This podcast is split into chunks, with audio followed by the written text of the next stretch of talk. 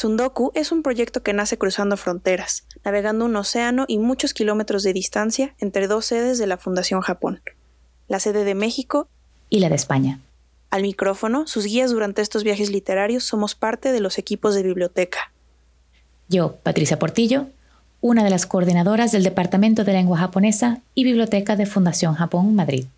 Y yo, Sofía Ortega, coordinadora de Biblioteca de Fundación Japón en México y ambas seremos sus anfitrionas a lo largo de esta aventura por la literatura japonesa. En esta breve introducción nos gustaría hablarles acerca de quiénes somos nosotros como fundación, cuál es nuestra misión y qué podrán esperar de este podcast. La Fundación Japón fue creada en 1972 mediante una disposición especial de la dieta japonesa y en 2003 se convirtió en una institución administrativa independiente cuya misión es promover el intercambio cultural internacional y el entendimiento mutuo entre Japón y otros países del mundo.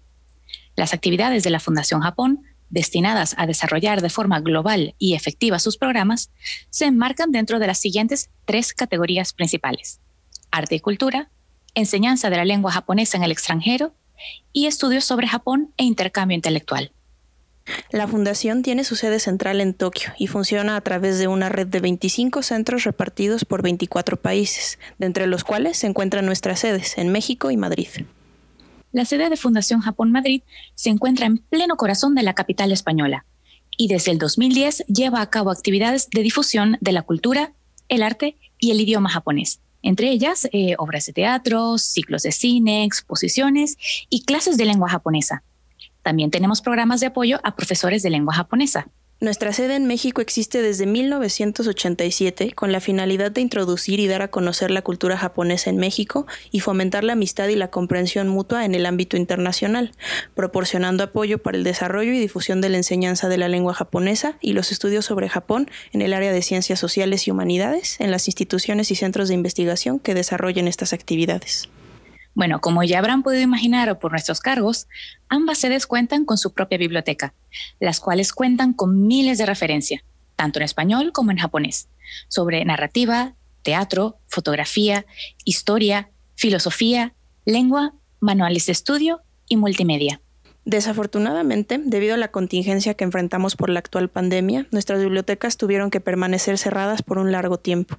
Así que este podcast forma parte de nuestros esfuerzos por difundir la cultura, el arte y la literatura japonesa y llevarla cerca de ustedes en estos tiempos tan adversos. Alineado con la misión de nuestras bibliotecas de promover la lectura de obras y autores japoneses, deseamos que este podcast sirva como un recurso informativo para que ustedes, escuchas, puedan contextualizar sus lecturas de literatura japonesa y puedan aproximarse a sus temas y a su historia de manera crítica. A lo largo de los episodios de este podcast, tendremos el honor de hablar con los principales especialistas en la literatura japonesa del mundo hispanohablante, quienes nos ayudarán a recorrer los distintos temas, autores, obras y momentos más importantes de la misma, y hablar de su relación con otros aspectos de la cultura japonesa, como la filosofía, la historia, el arte, el cine, la gastronomía, la música y la cultura pop. Esperamos que al escuchar este podcast aprendan y se sumerjan con nosotros en el vasto mar de la literatura y la cultura japonesa. Aparte de este podcast, en ambas sedes llevamos a cabo muchas otras actividades para que la cultura japonesa llegue a sus casas, como conferencias online sobre gastronomía, literatura, arte, cine, filosofía, animación, costumbres tradicionales y cultura popular. También Patricia, como buena apasionada de la literatura japonesa, se ha encargado de llevar un club de lectura en la sede de Madrid. Este club está dedicado principalmente a la lectura de narrativa, teatro y poesía japonesa de títulos traducidos al español. Para permanecer conectados con la cultura japonesa y no perderse ninguna de nuestras actividades, no duden en echar un vistazo a la página web de Fundación Japón Madrid, fundacionjapón.es, o visitar nuestras redes sociales. En Facebook, Fundación Japón Madrid, nuestro Instagram de la biblioteca, arroba biblioteca FJM, o incluso nuestro canal de YouTube, Fundación Japón Madrid. También pueden visitar nuestra página web de Fundación Japón México, fjmex.org, o nuestro Facebook, arroba fjmex1, nuestro Instagram, jf-méxico, y nuestra página de YouTube, Fundación Japón en México.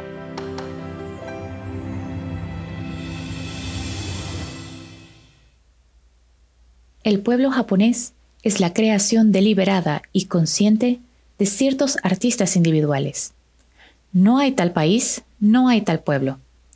El pueblo japonés es simplemente un estilo, una exquisita fantasía del arte. Esto lo decía Oscar Wilde, y en verdad, Japón es más que una coordenada en el mapa. Es la creación de quienes lo visitan, lo viven y lo sueñan. Pasado, presente, futuro, imaginación y realidad se aglomeran en las páginas de los libros. Japón se agazapa tras cada hoja literaria. Es por esto que queremos acercarles a Japón a través de este programa. Queridos escuchas, este es el momento de respirar hondo, buscar un sitio cómodo y una deliciosa bebida, porque vamos a viajar en el tiempo y en el espacio. Vamos al encuentro de Japón y de su literatura, de aquellas personas hicieron historia escribiendo, fraguando anécdotas, grabando sus vidas en un pedazo de papel para que nosotros, intrépidos aventureros, las descubramos allá donde estemos, incluso a miles de kilómetros de distancia. Bienvenidos a su podcast literario sobre Japón, Tsundoku. Un proyecto de Fundación Japón Madrid y Fundación Japón en México. Locución y guion, Patricia Portillo y Sofía Ortega. Consultores, Kayoko Takagi y Jordi Serrano. Equipo técnico, Moisés Pérez.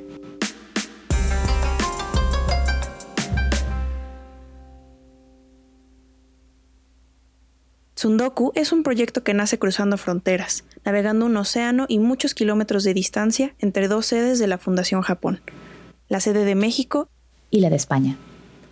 Al micrófono, sus guías durante estos viajes literarios somos parte de los equipos de biblioteca.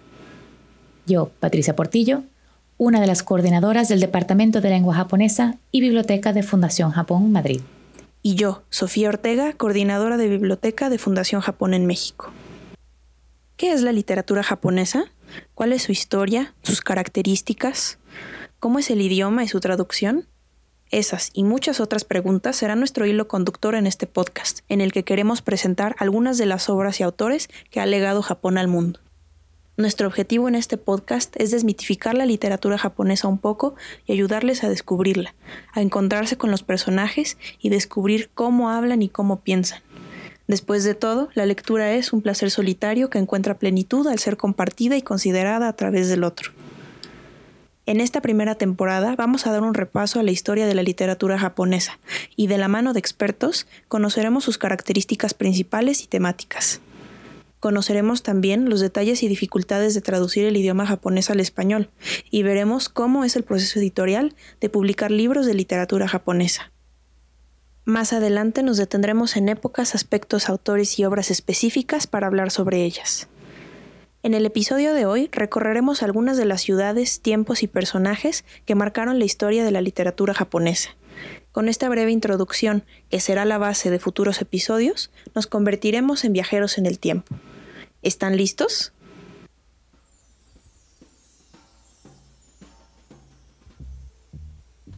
Estimados lectores, ¿son de los que echan un vistazo al prólogo antes de leer el libro? Yo, si he de confesarlo, tengo dos malas manías como lectora. La primera es comenzar por la última página del libro, leyendo con el aliento contenido el último párrafo, para tener una idea de qué eventos felices o desastrosos les esperan a los protagonistas. La segunda es que el prólogo, a pesar de estar escrito para ser leído antes, lo leo al finalizar la historia. Mi razonamiento es que, de esta manera, puedo enfrentar el libro como una aventurera en tierra virgen, luchando con la prosa, la redacción y las ideas ajenas lo más lejos de prejuicios posible. Esto es, por supuesto, puro exceso, ya que no hay mayor prejuicio que el ir a ciegas, sin entender el contexto de la historia y del autor. Soy una lectora incorregible, pero admito que, cuando se trata de literatura, me ayuda a tener una suerte de guía que me asista a navegar alrededor de sus conceptos estéticos fundamentales. De lo contrario, seremos como Odiseo, pagando a la deriva, encontrando fallos sin querer y sin entender en cosas que simplemente no se acoplan a nuestra idea de literatura. Es por esto por lo que esta vez, amigos, comenzamos por el principio, por un repaso a la historia de la literatura japonesa a través de los hechos, personajes y obras más relevantes. Serán pinceladas acaso, y como cartógrafa se me quedará corto el espacio que ofrece este podcast, y tendré que omitir hechos y nombres importantes. Pero intentaré guiar nuestra expedición a buen puerto, ya que en próximos capítulos tendremos manos expertas que nos hablarán con más profundidad.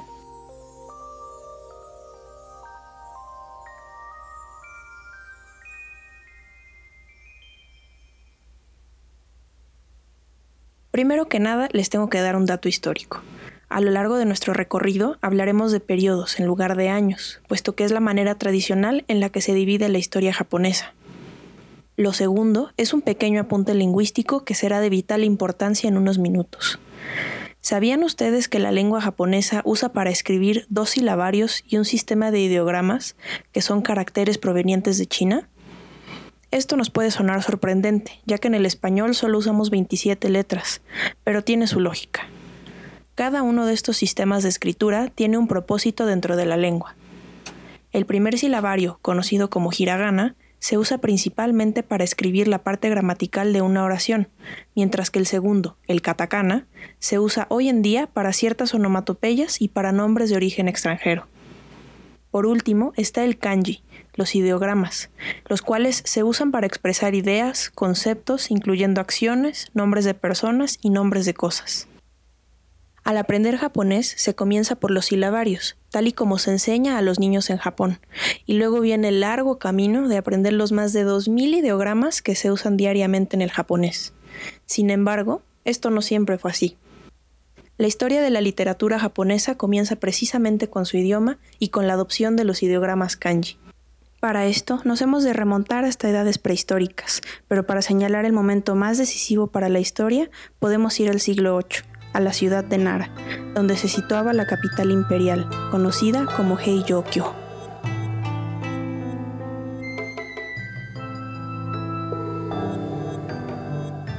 El periodo Nara, que va del año 710 al 794 de nuestra era, se caracterizó por una marcada influencia cultural e intelectual proveniente del continente asiático, en particular de la China de la dinastía Tang. En este periodo se viven problemas internos en Japón, así como la conciencia de que los países que le rodean cada vez se fortalecen más. Para hacer frente a esto, se desarrollaron distintas reformas políticas y sociales para lograr una mayor centralización y se tomaron medidas para legitimar la autoridad del emperador. Se considera que una de estas medidas fue un libro escrito en sinogramas, que contaría cómo el emperador era nada más y nada menos que un descendiente de los dioses. Usando el sistema de escritura que se había importado de China, los sinogramas, surge el Kojiki, o Crónicas de Antiguos Hechos en Japón. Considerado como un texto de carácter histórico, en el Kojiki o Crónicas de Antiguos Hechos en Japón se recogen los mitos fundacionales del país, desde la creación del archipiélago hasta las historias de cada una de las deidades del panteón shintoísta, la religión nativa de Japón. En su segunda parte se cuentan los hechos y vidas de los héroes divinos, los primeros emperadores. El Kojiki se compiló en el año 712, a partir de la recitación de una persona con gran memoria que se basó en distintas fuentes y textos. Ahora bien, no solo de historias vive el hombre. En la corte se comienzan a usar los sinogramas para escribir también poesía. Seña indudable de estatus, alcurnia y poder, la poesía era más que un pasatiempo. Muchos nobles invertían un tiempo considerable del día en ello. Los poemas eran compuestos, por un lado, en chino, lengua que ellos manejaban gracias al estudio de textos traídos desde el continente. Y por otro lado, en japonés, aplicando el sinograma como aparece en el Kojiki. En esta obra magna del periodo Nara, los poetas comienzan a adaptar los sinogramas a sus poemas en japonés, haciendo una selección de los que más se acercaban a la pronunciación japonesa, lo que dio lugar a una escritura muy particular, llamada Mayogana, cuyos ejemplos representativos se pueden observar en la antología poética del Mayoshu.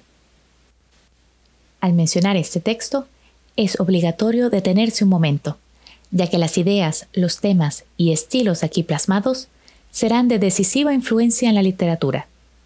Si deseamos entender qué conmueve a los japoneses, qué hace que resuenen sus voces, a qué le dedican sus cantos, este es un libro que hay que leer al menos una vez. Pero un momento. Antes de esto, como occidentales, hay que quitarnos rápidamente una idea preconcebida. Para nosotros, la poesía tiene que rimar, cosa que apenas encontramos en las formas tradicionales de poesía japonesa. Estas formas, que están dentro del género llamado waka, literalmente canción de Japón, son muy diversas y tienen géneros como el tanka, choka o sedoka, donde lo más distintivo es el patrón de sílabas que se usa en sus versos. Por ejemplo, el de mayor número en el Mayoshu es el poema Tanka, que usa un patrón de 57577 sílabas. Veamos un ejemplo.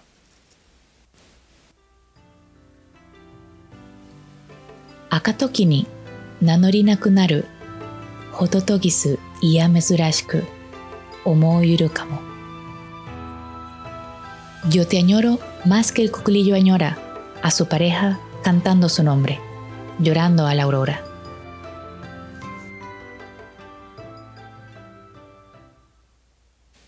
Esta antología sorprende además por el origen de los poemas.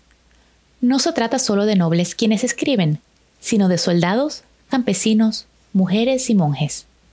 Desde diferentes posiciones sociales se nos revelan las preocupaciones y maravillas de las comunidades que habitan el archipiélago. Aquí podemos encontrar desde poemas amorosos hasta himnos de batalla, reflexiones religiosas y canciones populares. En particular, el uso novedoso del lenguaje, la asociación entre naturaleza, con sus cambios y con la simbología de sus plantas, sus parajes y sus animales propios del territorio japonés, convierten a la antología del Mayoshu. Careciendo de las exigencias de la rima, la poesía tradicional japonesa waka tiene más libertad de jugar con el lenguaje, siendo muy frecuentes los juegos de aliteración y de asociación, lo que hace muy difícil una traducción literal. En particular, las asociaciones entre palabras y conceptos fueron uno de los recursos más usados, transformándose con el tiempo en lo que se llaman makura kotoba o palabras almohada, es decir, expresiones que modifican un sustantivo dándole un nuevo significado por asociación. Los hay simples, tales como kusamakura o almohada de hierba para significar un viaje, por ejemplo. Con el tiempo y el uso, los poetas desarrollaron un verdadero catálogo de este tipo de expresiones que, de una forma u otra, eran de rigor incluir en el poema. Estas características podremos encontrarlas no solo en el Manjoshu, una antología de cabecera si queremos acercarnos a los principios fundacionales de la estética japonesa, sino también en gran parte de la literatura japonesa de los próximos siglos, incluyendo la moderna. Nuestro próximo hito literario se encuentra en el periodo Heian, que abarca desde el año 794 hasta finales del siglo XII de nuestra era. En la nueva capital imperial, la actual Kioto, las artes conocerán un apogeo sin par. Es un momento en el que se alcanzarán las más altas cumbres del refinamiento en la corte del emperador. Las ocupaciones principales de la nobleza y de la aristocracia eran la contemplación, la búsqueda de la belleza y el cumplimiento de las estrictas reglas de protocolo y de buen gusto de la época. Es precisamente en este contexto de refinamiento que encontramos dos nombres ineludibles cuando se habla de la literatura japonesa. Se trata de Murasaki Shikibu y de Sei Shonagon. Seguro les sorprenderá escuchar que estos dos importantísimos personajes de la literatura japonesa no eran hombres, sino mujeres cortesanas al servicio de las emperatrices. La primera de estas cortesanas, y quizá la más conocida, es Murasaki Shikibu, a quien le debemos la primera novela del mundo, Genji Monogatari, o La historia de Genji. El libro narra en su primera parte las aventuras del príncipe Genji, principalmente los amores que éste tiene con diferentes mujeres de la corte, para después centrarse en la vida de sus vástagos. Murasaki Shikibu nos lega una obra exquisita en la que hace un retrato minucioso de su sociedad, pero que a su vez logra universalidad al retratar el amor y la pérdida como parte indisociable del ser humano, en el que la fugacidad de la vida da la sensación de ensueño a toda la obra. La segunda es otra cortesana llamada Sei Shonagon, quien escribió Makura no Soshi o El libro de la almohada. Esta obra es una colección de anécdotas que abarcan desde impresiones sobre la naturaleza o sobre el buen gusto de la época y digresiones sobre su día a día, hasta chismes de la corte. Esta obra es un popurrí delicioso que dice mucho sobre la corte imperial y que bien podría ser tomado como un documento antropológico, de no ser por la picardía de la narradora, que nos hace dudar de si lo que leemos es algo que ocurrió realmente o si todo es fantasía. En esta época, dos familias, primero los Fujiwara y después los Taira, actuaban como mano derecha del emperador, pero las maquinaciones políticas y militares les harán sucumbir. Al derrotar a los Taira, el clan de los Minamoto se alza como el clan más poderoso del país, pero decide que no seguirá el destino de sus rivales y se mantendrá alejado de la corte, cambiando el centro de poder político a sus tierras familiares en la ciudad de Kamakura, al noreste del país, en la planicie de Kanto. ¿Y qué significó el fin del periodo Heian para la literatura japonesa?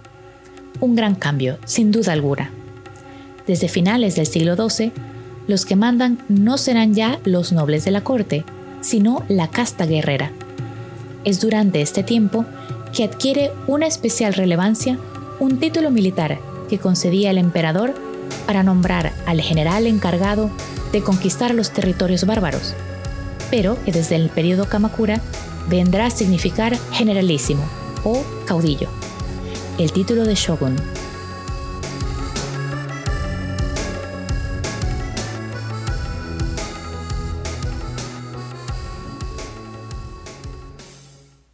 Así pues, se producen obras que enaltecen las virtudes del guerrero, aunadas a un tinte dramático proveniente de las enseñanzas budistas, principalmente Zen, que tratan de lo efímero de la vida, de la lealtad a los superiores y del sacrificio y de la gloria en la batalla.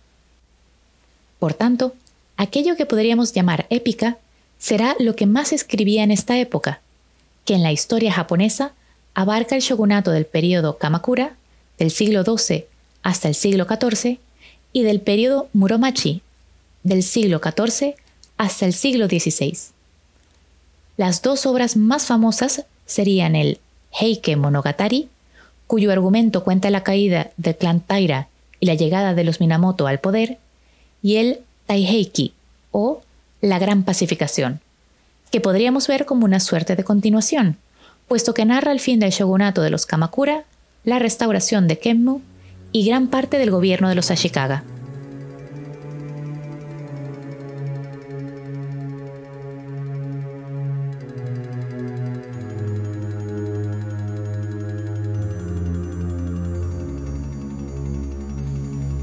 Son obras donde el protagonista indiscutible es el guerrero, valiente, discreto, dispuesto a todo por conseguir su código de honor.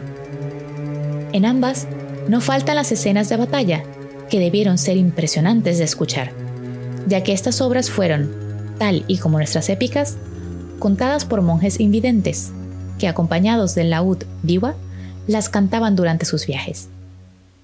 Ahora ya podemos hacernos una imagen de cómo se habrá visto Japón en estas épocas. Un país devastado por un periodo de luchas internas que trajo destrucción allí donde se libraba una batalla tierras sin labrar por falta de manos, y, para mal de males, la naturaleza misma pareció rebelarse contra sus habitantes. Tormentas, tifones, terremotos y enfermedades terminaron de asolar el archipiélago.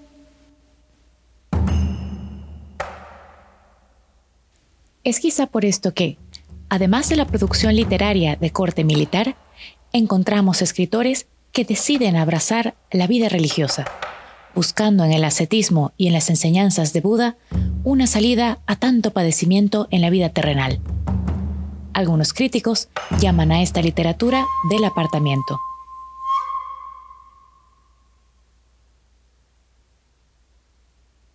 Suelen ser obras que, más que preceptos religiosos, son una reflexión filosófica sobre la vida y la sociedad, hecha desde la soledad y la reclusión voluntaria de sus escritores. Textos como el Hoyoki, Canto a la vida desde una choza de Kamo no Chomei, o Tsurezuregusa de Yoshida Kenko están marcados por un tono melancólico, donde se escriben chismes, críticas a la sociedad, consideraciones sobre estética y buen gusto y alusiones a la naturaleza. Después, encontramos que la cultura va saliendo poco a poco del ámbito del poder para llegar al pueblo. Los monjes son los responsables de transmitir con sus cantos las enseñanzas y poemas que escriben los maestros, y el teatro, tanto el no como el kyogen, permitían a las gentes de pueblo disfrutar de las crónicas y otras historias a través de sus obras. Otro gran cambio lo supuso el del surgimiento de un nuevo grupo social, cuyo poder no era ni militar ni de título nobiliario, sino monetario. Terratenientes y comerciantes fueron desarrollando un capital económico importante, rivalizando con el de las familias poderosas y el de la nobleza misma. Muchos comerciantes se volvieron coleccionistas de arte, invirtiendo en caligrafía, en artesanía y en rollos ilustrados. Impulsaron además el arte de la ceremonia del té, creando pabellones y extendiendo invitaciones a sus señores feudales, con lo que podían codearse con sus superiores. El final de este periodo de guerras coincide con tres personas llamadas los tres unificadores, Oda Nobunaga, Toyotomi Hideyoshi y Tokugawa Ieyasu. Fueron los encargados de poner fin a siglos de guerras a través de maniobras políticas y hazañas militares. De estatura casi mítica, han inspirado un corpus de obras que van desde la literatura a la pintura, pasando por la cultura pop y la música. El final de este periodo de guerras representó el inicio de una nueva era, la era Edo. Esto implicó muchos cambios en la vida diaria de los habitantes del país nipón y por tanto también implicó muchos cambios en los temas y los motivos de la literatura japonesa. ¿Les gustaría enterarse de qué pasó después? No vayan a perderse la segunda parte de nuestro episodio, donde hablaremos acerca de qué pasó en la historia de la literatura japonesa desde el periodo Edo y hasta nuestra época contemporánea. Gracias, por, escuchar Tsundoku un podcast sobre literatura japonesa de la mano de Fundación Japón Madrid y Fundación Japón en México. Arigatou gozaimashita.